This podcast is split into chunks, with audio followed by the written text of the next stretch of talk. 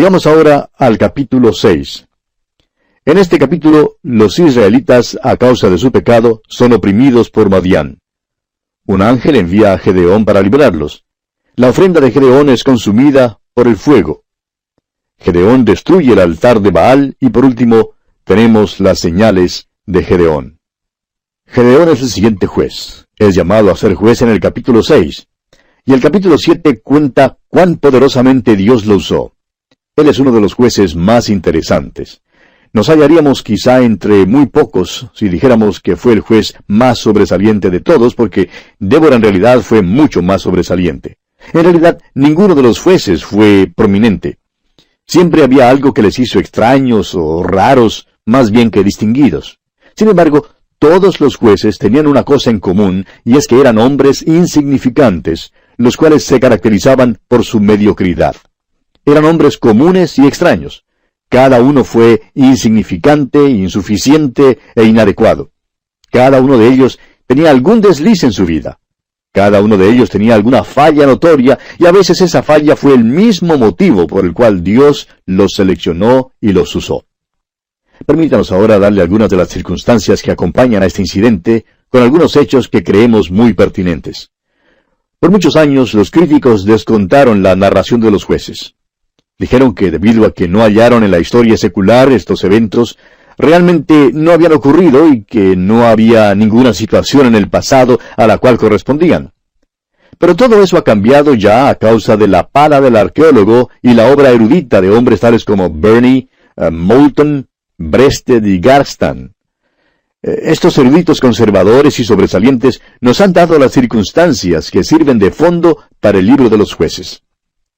Ahora sabemos que en este tiempo particular de la historia, Egipto era poco fuerte. Había sido un poder mundial, pero ahora era débil porque en este período los faraones que estaban en el poder eran hombres débiles. También había problemas y dificultades interiores, y a consecuencia de esto, esta nación perdió su dominio sobre sus colonias, y la colonia principal era Palestina, pues Israel estaba bajo el mando de Egipto. Las tribus nómadas al oriente y al sur del Mar Muerto empezaron a pasar los límites del territorio ajeno. Hicieron esto debido a la sequía en su tierra. La habían experimentado allí por muchos años. Por tanto, estas tribus nómadas del desierto comenzaron a invadir el territorio de Israel. Los madianitas y los amarecitas eran beduinos del desierto que entraron en la tierra prometida. La historia de Gedeón principia con eso.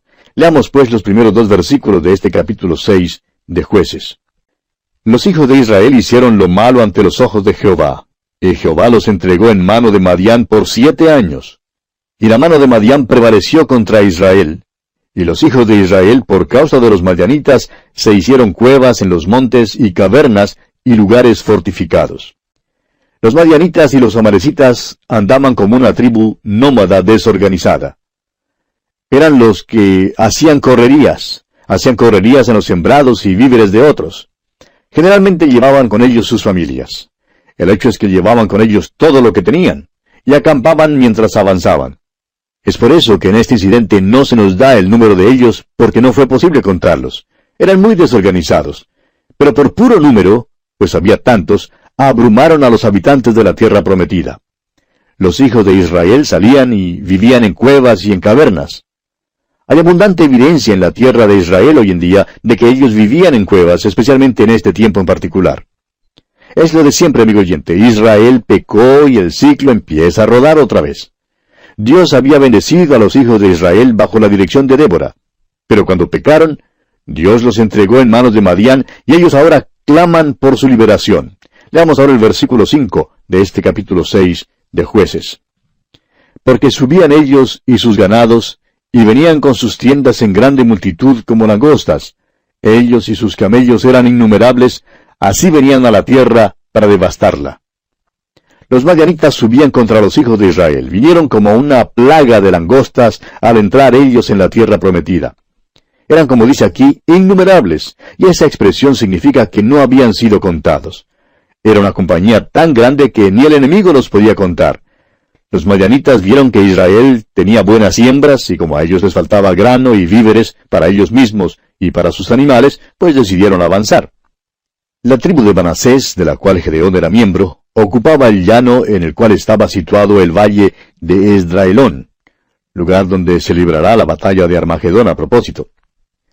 Aunque ocupaban aquel territorio cuando estos nómadas entraron en esa región, salieron a los montes, entraron en las cavernas y en las cuevas, les fue necesario hacer eso. Vieron que el enemigo tomaba las siembras que habían dejado atrás. Este es el período histórico en el cual la historia de Gedeón se ubica. Continuamos ahora con los versículos 7 hasta el 10 de este capítulo 6 de jueces. Y cuando los hijos de Israel clamaron a Jehová a causa de los madianitas, Jehová envió a los hijos de Israel un varón profeta, el cual les dijo, Así ha dicho Jehová, Dios de Israel, Yo os hice salir de Egipto y os saqué de la casa de servidumbre. Os libré de mano de los egipcios y de mano de todos los que os afligieron, a los cuales eché de delante de vosotros, y os di su tierra. Y os dije, Yo soy Jehová vuestro Dios. No temáis a los dioses de los amorreos en cuya tierra habitáis, pero no habéis obedecido a mi voz. Aquí va Israel una vez más. Lloriquean y se quejan, pero Dios es bondadoso y bueno con ellos. Un profeta vino y les explicó el por qué se hallaban en esa condición actual. Clamaron a Dios, y Dios por misericordia les levantó otro juez. Y tenemos entonces a Gedeón como sexto juez. Ahora aquí Dios hizo aparecer a Gedeón en una situación que realmente da pena. Se nos dice lo siguiente en el versículo 11, escuche usted. Y vino el ángel de Jehová y se sentó debajo de la encina que está en Ofra, la cual era de Joás Abieserita. Y su hijo Gedeón estaba sacudiendo el trigo en el lagar, para esconderlo de los madianitas. Gedeón no se nos presenta aquí como héroe ni hombre sobresaliente. ¿Sabe usted, amigo oyente, lo que estaba haciendo? Estaba sacudiendo el trigo en el lagar. Ahora el lagar es la clave de todo esto. En aquel entonces, el lagar siempre se colocaba al pie de la colina porque bajaban las uvas de la viña. Naturalmente llevaban las uvas pesadas lo más abajo, las traían al lugar más bajo. En contraste, la era siempre se colocaba en la parte superior de la colina, la colina más alta que había, para aprovechar el viento que arrebataba el tamo. Encontramos pues aquí a Gedeón sacudiendo el trigo al pie de la colina. Ahora ese sería el lugar a donde traer las uvas, pero no es el lugar a donde traer el trigo para sacudirlo. ¿Puede usted, amigo oyente, ver la frustración de este hombre? ¿Por qué no sube hasta la parte de arriba de la colina? Bueno, tiene miedo a los madianitas, no quiere que le vean sacudiendo el trigo. Y bien podemos imaginarnos su frustración. El aire no llega allá abajo y es cierto que allí no va a soplar ningún viento. Por tanto, echa al aire el trigo y ¿qué pasa? ¿Es acaso llevado por el viento el tamo? No, amigo oyente. Baja por su cuello y cae sobre su ropa y él se siente muy incómodo. Pero allí está, tratando lo mejor que puede de sacudir el trigo en un lugar así como ese. Y todo el tiempo se reprocha por ser cobarde, por tener miedo de subir a la parte de arriba de la colina. Creemos que miró cerro arriba adelante y pensaba dentro de sí, ¿me atrevo a subir o no? Gedeón pasaba por una experiencia muy frustrante. Pero Dios iba a usar a este hombre, el cual a propósito era cobarde. Y veremos por qué Dios usó este tipo de hombre. Fue en ese tiempo cuando se le apareció el ángel de Jehová, el cual muchos de nosotros creemos no era otro que el Cristo preencarnado. Leamos entonces el versículo 12 de este capítulo 6 de jueces. Y el ángel de Jehová se le apareció y le dijo, Jehová está contigo, varón esforzado y valiente. Ahora no me diga, amigo oyente, que no hay ningún humorismo en la Biblia. ¿No cree usted que parece humorístico llamar a Gedeón varón esforzado y valiente? Dios es un humorista maravilloso, amigo oyente. Claro que la Biblia es un libro serio. Habla de una raza que se halla en pecado y trata de la salvación de Dios para esa raza. Revela a un Dios santo y digno de ser exaltado. Pero Dios es humorista, amigo oyente, y si usted pierde eso en la Biblia, no la hallará tan interesante. Jesucristo es muy humorista, amigo oyente. Un día, por ejemplo, le dijo a los fariseos, Guías ciegos que coláis el mosquito y tragáis el camello. ¿Cómo le parece? Ahora, si usted no cree que eso es chistoso, la próxima vez que vea un camello, mírelo bien. Un camello, amigo oyente, tiene más bultos que un tren de carga. Hasta tiene cuernos. También tiene la nuez de la garganta más grande que haya. Tiene almohadillas en sus rodillas, grandes uñas, y algunos tienen una joroba, mientras otros tienen dos. Es decir, que los camellos vienen de un cilindro y de dos cilindros. Por todas partes tienen protuberancias. Ahora, ¿puede usted imaginarse a estos líderes religiosos tratando de tragarse un camello? Dios de veras, amigo oyente, es muy humorista. Pues bien, una de las cosas más ocurrentes que el Señor pudo haber llamado a Gedeón fue varón esforzado y valiente. Era tan cobarde. Creemos que cuando Gedeón miró hacia arriba y lo oyó decir varón esforzado y valiente, Gedeón miró a su alrededor para ver si no había otro por allí, porque ese término ciertamente no era aplicable para él. Y luego se volvió al ángel y le dijo, ¿Quién? ¿Yo? ¿Me llamas varón esforzado y valiente, cuando estoy por aquí abajo en, el lagar echando al aire el trigo, cuando debo de en realidad estar allá arriba, en la parte de arriba de la colina? Si yo fuera un hombre esforzado y valiente, es allí donde estaría, y no por aquí abajo. No soy nada más que un cobarde. El Señor quiere fortalecerlo, claro, pero el hecho es que fue un título algo humorístico el que el Señor le dio a este hombre. Bueno, Dios le ha llamado ahora a este oficio para librar a su pueblo y ha llamado a un hombre muy extraordinario. Ahora este hombre sufre un complejo de inferioridad. Leamos el versículo 13 de este capítulo 6 de jueces. Y Gedeón le respondió, Ah, Señor mío, si Jehová está con nosotros, ¿por qué nos ha sobrevenido todo esto? ¿Y dónde están todas sus maravillas que nuestros padres nos han contado diciendo, ¿no nos sacó Jehová de Egipto? Y ahora Jehová nos ha desamparado y nos ha entregado en mano de los madianitas. Ahora el ángel de Jehová no dijo que Jehová estaba con Israel en este tiempo. Estaba con Gedeón, francamente no estaba con Israel debido a su pecado. El ángel dijo, Jehová está contigo. Es el número singular, contigo Gedeón. Pero Gedeón no puede creer que Dios estaría con él. Quiere saber dónde están todos aquellos milagros de los cuales sus padres le han hablado. Creía que el Señor había desamparado a Israel, pero se equivocó. El Señor en verdad no había abandonado a Israel. Israel había abandonado al Señor. Eso es lo que pasó. Este hombre pues se encuentra en mal estado mental y mal estado espiritual. En realidad no sufría tan solo un complejo de inferioridad, sino que también era escéptico. Era cínico, era débil y era cobarde. Así es este hombre Gedeón. Qué mala impresión se da de él hoy en día cuando se le describe como un caballero vestido de una armadura lúcida, como Sir Lancelot o Sir Galahad, pues no fue nada más que un Don Quijote embistiendo un molino de viento. Es el cobarde más grande que usted jamás haya conocido. Pero este es el hombre al cual Dios llama para usar.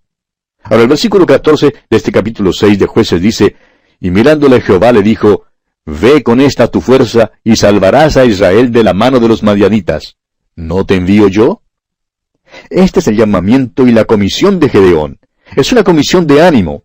Sin embargo, es interesante notar que aún aquí Gedeón no creyó a Dios. Fíjese usted en lo que Gedeón dice. Veamos el versículo 15 de este capítulo 6 de jueces. Entonces le respondió, Ah, Señor mío, ¿con qué salvaré yo a Israel? He aquí que mi familia es pobre en Manasés y yo el menor en la casa de mi padre. Ahora, considere usted por un momento la posición que Gedeón ocupa en su propio pensar. Lo que dijo en realidad fue, Ciertamente no me estás pidiendo que yo haga esto. En primer lugar, yo pertenezco a la nación de Israel, y estamos oprimidos por los madianitas. Ahora era bastante malo ser oprimidos allá en Egipto, pero imagínese usted lo que sería ser oprimidos por estos nómadas del desierto, los madianitas. Y dice Gedeón, nos hallamos en servidumbre. Aquí estamos escondiéndonos y aquí estoy yo sacudiendo el trigo al pie de la colina. ¿Y tú vienes y me llamas a mí? Bueno, en primer lugar, la tribu de Manasés, uno de los hijos de José, no tiene importancia. Ningún hombre importante ha salido en esta tribu. La familia mía no se conoce bien, no somos personas distinguidas. Sucede que en la familia mía yo soy el menor. Te equivocaste mucho en llamarme a mí porque sucede que has llamado a la piedrecita más pequeña que hay en la playa. Este hombre Gedeón, amigo oyente, creía que él era el último de todos los hombres en Israel que podía ser usado por Dios. ¿Y sabe usted una cosa? Él tenía razón. Era el último hombre de todos los israelitas que Dios debía haber llamado. Nuestro problema hoy en día, amigo oyente, es que la mayoría de nosotros somos demasiado fuertes para que Dios nos use. La mayoría de nosotros somos demasiado capaces para ser usados por Dios. Notará usted que Dios solamente usa a los hombres débiles. Ese es el método de Dios. Y bien, amigo oyente, vamos a tener que detenernos aquí por hoy porque se nos ha agotado el tiempo. Continuaremos Dios mediante este estudio del libro de jueces en nuestro siguiente programa. Será pues hasta entonces Que Dios bendiga su vida en manera especial. Continuamos estudiando hoy el capítulo 6 de este libro de los jueces. Y hablábamos en nuestro programa anterior de Gedeón y vimos que el Señor le llamó y le comisionó para que librara a los israelitas de la mano de los madianitas. Y vimos que Gedeón respondió al Señor aquí en el versículo 15, y dice, entonces le respondió, Ah, Señor mío, ¿con qué salvaré yo a Israel? He aquí que mi familia es pobre en Manasés, y yo el menor en la casa de mi padre. Es decir, que Gedeón pone excusas y comienza preguntando, bueno, ¿y con qué voy a salvar yo a Israel? En primer lugar, la tribu de Manasés, uno de los hijos de José, no tiene importancia. Ningún hombre importante ha salido de mi tribu. Mi familia no es bien conocida. No somos personas distinguidas, y sucede que en la familia yo soy el menor. No, señor, te equivocaste mucho en llamarme a mí porque sucede que has llamado a la piedra más pequeñita que hay en la playa. Este hombre creía que él era el último de todos los hombres de Israel que podía ser usado por Dios. Y tenía razón, era el último hombre de todos los israelitas que Dios debía haber llamado. Nuestro problema, amigo oyente, hoy en día es que la mayoría de nosotros somos demasiado fuertes para que Dios nos use. Somos demasiado capaces para ser usados por Dios. ¿No ha notado usted, amigo oyente, que Dios solo usa a los hombres débiles? El apóstol Pablo en su primera carta a los Corintios capítulo 1 versículos 26 y 27 nos dice, Pues mirad, hermanos, vuestra vocación, que no sois muchos sabios según la carne, ni muchos poderosos, ni muchos nobles, sino que lo necio del mundo escogió Dios para avergonzar a los sabios, y lo débil del mundo escogió Dios para avergonzar a lo fuerte. Dios usó a todos estos jueces, amigo oyente, porque ninguno de ellos era capaz ni sobresaliente. ¿Le da eso ánimo a usted, amigo oyente? ¿Sabe usted por qué Dios no nos usa a la mayoría de nosotros? Porque somos demasiado fuertes, tenemos demasiado talento para que Dios nos use. La mayoría de nosotros hacemos lo que queremos hacer nosotros. Hay muchos que tienen muchos dones y mucha habilidad, pero Dios no los está usando. ¿Sabe por qué? Porque son demasiado fuertes para ser usados por Dios. Y continúa el apóstol Pablo en la primera epístola a los Corintios, capítulo 1, versículos 28 y 29, diciendo, Y lo vil del mundo y lo menospreciado escogió Dios, y lo que no es, para deshacer lo que es, a fin de que nadie se jacte en su presencia. Hay algo malo con cualquier obrero cristiano que sea altivo. Dios no usará la carne, amigo oyente. Cualquier cosa que este pobre haga en la debilidad de la carne y de la cual se jacte, es menospreciada por Dios. Dios la aborrece y no la puede usar. Dios quiere instrumentos débiles, y esos son los únicos que usará. Dios sigue este plan de acción para que ninguna carne, como dice el apóstol Pablo, se jacte en su presencia. Cuando Dios está listo para hacer algo, escoge lo más débil para poder dejar en claro que es Él quien lo está haciendo, y no el brazo débil de la carne. Ese es el método de Dios, amigo oyente. Usted recordará cuando Moisés fue encontrado en la arquilla de juncos a la orilla del río. Era un bebecito. Luego mire al faraón de Egipto, Ramsés II, que era el más fuerte de los faraones que se sentara en el trono. Fue él quien edificó las grandes ciudades de Egipto. Pues ponga el uno al lado del otro. El débil bebecito desvalido y el poderoso faraón sentado en el trono. ¿Y a quién escogería usted? Claro que escogería al faraón, porque él es el fuerte. Pero Dios, amigo oyente, escogió al bebecito en la arquilla de juncos para demostrar que Él usa lo débil del mundo para avergonzar a los sabios. Luego Dios escogió a un hombre llamado Elías. Elías no era un hombre débil, pero tuvo que llegar a ser débil. Dios tuvo que dejar que aquel hombre pasara por una serie de pruebas. Lo educó en el desierto y por fin le obligó a escuchar aquel silbo apacible y delicado de Dios y a Elías no le gustaban los silbos apacibles y delicados. Este era el hombre al cual le gustaban los fuegos artificiales, el son de trompetas, el circo. Pero Dios tuvo que entrenarlo y dejarle saber que Él escoge lo débil del mundo. Después de que Elías entró en la corte de Acab y Jezabel, les dijo que no llovería por algunos años. Luego Dios le llevó al arroyo de Kerit. Allí vio secarse el arroyo y descubrió que su vida era cual arroyo seco. Después miró dentro de una tinaja de harina vacía, pero le fue posible cantar la doxología. Y cuando la cantó, Dios le dio a comer a él y a la familia de la viuda de aquella tinaja vacía. ¿Por qué? Porque Dios, amigo oyente, escoge y usa lo débil. Tenemos luego a Simón Pedro. ¿Quién jamás le hubiera escogido a él? Pues todo el mundo sabía que él era débil, y nuestro Señor le dijo, serás un hombre de piedra, te haré tan duro como una piedra en cuanto a tu habilidad. Todo el mundo se rió a causa de esto. Simón Pedro hasta renunció. En una ocasión él dijo, Apártate de mí, Señor, porque soy hombre pecador. Lo que Pedro realmente quiso decir fue, ¿por qué no buscas a otro? He fracasado. Pero el Señor Jesucristo le dijo, no temas, desde ahora serás pescador de hombres. En realidad el Señor Jesús le dijo, tú eres el que quiero usar. Tú vas a predicar el primer sermón en el día de Pentecostés que me traerá a mí a unas tres mil almas. Voy a demostrar que puedo usar lo más débil del mundo. Y Dios siempre hace eso, amigo oyente. Lo interesante es que alguien ha dicho que Nerón se sentaba en el trono mientras a Pablo le degollaban. Ahora, a primera vista, parece que Pablo perdió y que Nerón ganó. Pero la historia ahora ha entregado su decisión. Los hombres ponen el nombre de Pablo a sus hijos, mientras que llaman Nerón a sus perros. Esto es muy interesante, ¿no le parece? Dios está escogiendo lo débil del mundo. ¿Ha comparado usted alguna vez a aquel bebecito en Belén con Augusto César, el que pudo promulgar un edicto a fin de que todo el mundo civilizado fuera empadronado? ¿Cuál de los dos escogería usted? Yo escogería al que tenía poder de promulgar los edictos.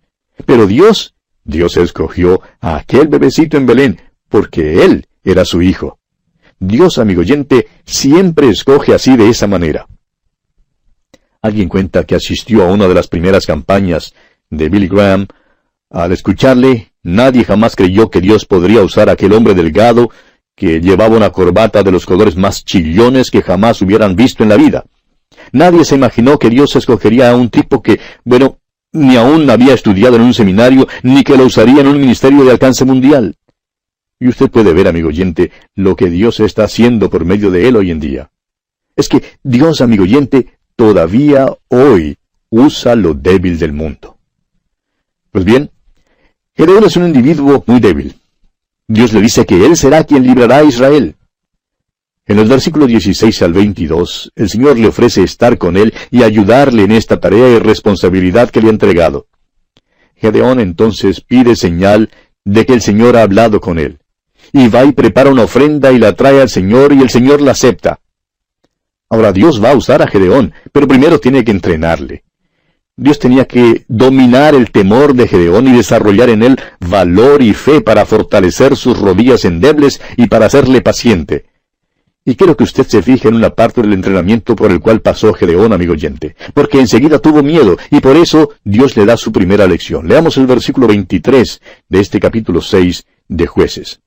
Pero Jehová le dijo, paz a ti, no tengas temor, no morirás. El Señor le dijo, no morirás, porque Gedeón temió que moriría después de ver al Señor. Y el Señor le mandó que fuera a su pueblo natal para derribar el altar de Baal y para cortar la imagen de acera que estaba junto a él. Todo esto representaba la peor clase de inmoralidad que había. Veamos ahora los versículos 24 hasta el 27 de este capítulo 6 de jueces. Y edificó allí Gedeón altar a Jehová, y lo llamó Jehová Salom, el cual permanece hasta hoy en ofra de los abieseritas. Aconteció que la misma noche le dijo Jehová, Toma un toro del hato de tu padre, el segundo toro de siete años, y derriba el altar de Baal que tu padre tiene, y corta también la imagen de acera que está junto a él. Y edifica altar a Jehová tu Dios en la cumbre de este peñasco, en lugar conveniente. Y tomando el segundo toro, sacrifícalo en holocausto con la madera de la imagen de acera que habrás cortado. Entonces Gedeón tomó diez hombres de sus siervos, e hizo como Jehová le dijo, mas temiendo hacerlo de día por la familia de su padre y por los hombres de la ciudad, lo hizo de noche. Y así Gedeón comienza su aventura. Aun con la comisión de Dios, Gedeón tiene miedo. En lugar de obedecer a Dios en pleno día, lo hace bajo el manto de la noche. Pero ellos se enteraron de quién lo hizo y estaban listos a matar a Gedeón. Pero Dios nuevamente lo libra. Gedeón todavía vacila, y como hemos dicho, Dios tiene que dominar el temor de Gedeón. Tiene que darle valentía y fe en su vida. Dios tiene que afirmar las rodillas endebles de Gedeón. La próxima medida que toma Dios es llenar a este hombre con su espíritu, porque Dios siempre ha dado plenitud del espíritu a cada hombre que él usa. Veamos ahora el versículo 34 de este capítulo 6 de jueces. Entonces el espíritu de Jehová vino sobre Gedeón, y cuando éste tocó el cuerno, los abieseritas se reunieron con él. El son del cuerno significaba guerra. El momento en que se tocaba el cuerno, el pueblo sabía que significaba guerra contra los amalecitas y el pueblo empezó a reunirse con él. ¿Y sabe usted lo que pasó? Se le enfriaron los pies a Gedeón otra vez y le dijo al Señor, Ahora mira si realmente me has llamado, y espero que no te pongas bravo, me gustaría poner esto a prueba. Y dijo, pondré un vellón de lana en la era, y si el rocío está en el vellón solamente, quedando seca toda la otra tierra, entonces te creeré. Y así lo hizo Dios esa noche. Al día siguiente, Gedeón volvió y le dijo, Ahora, Señor, pondré nuevamente un vellón de lana. Si realmente estás en esto, haz que el vellón quede seco y que el rocío esté en la tierra. Y yo me alegro de que lo hiciera así de esa manera, porque francamente yo sería lo suficientemente escéptico la primera vez como para creer que simplemente sucedió así. O vamos a decir mejor que fue cosa natural que sucedió así de esa manera la primera vez, es decir, cuando el vellón quedó mojado y la tierra alrededor quedó seca. Pero fue cosa sobrenatural cuando sucedió de la otra manera, es decir, cuando el vellón quedó seco y la tierra mojada. Por tanto, creemos que tenemos una prueba aquí. Este hombre pidió a Dios que dejara caer el rocío en el vellón y luego que Dios no dejara caer en el vellón el rocío. Cuán bondadoso fue Dios con Gedeón. Y veremos que Dios gradualmente entrena a este hombre hasta llevarle al punto que Gedeón puede ver que no hay nada en él mismo. Luego Dios le usará para ganar una gran batalla. Nuestro problema hoy en día, amigo oyente, es que somos demasiado fuertes para que Dios nos use, como ya hemos dicho. Tenemos demasiado talento. Los cantantes, los predicadores, todos, aquellos que podrían ser usados para traer avivamiento. ¿Cuánto necesitamos volver al libro de los jueces, amigo oyente? ¿Puede usted comprender ahora por qué este no es un libro popular? Leamos ahora los versículos 36 y 37 de este capítulo 6 de jueces.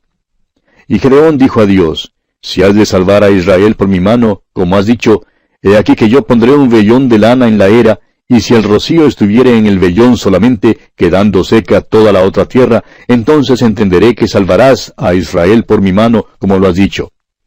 Y así Dios trató a Gedeón con mucha paciencia. Ahora los hombres para el ejército llegaron de todas partes. El cuerno se toca en Israel, y esto significa guerra, y se reúnen alrededor de este hombre Gedeón. Usted recordará que muchos de estos hombres no apoyaron a Débora, pero ahora vienen al llamado de Gedeón. Y francamente, amigo oyente, él es el último hombre en todo Israel al cual usted querría unirse. Ciertamente no es un hombre que está preparado para guiarlos a la batalla. Pero Dios empieza a mover en la vida de este hombre de una manera muy definida. Gedeón es cobarde, pero Dios le fortalecerá. Y así concluimos nuestro estudio del capítulo 6 de jueces.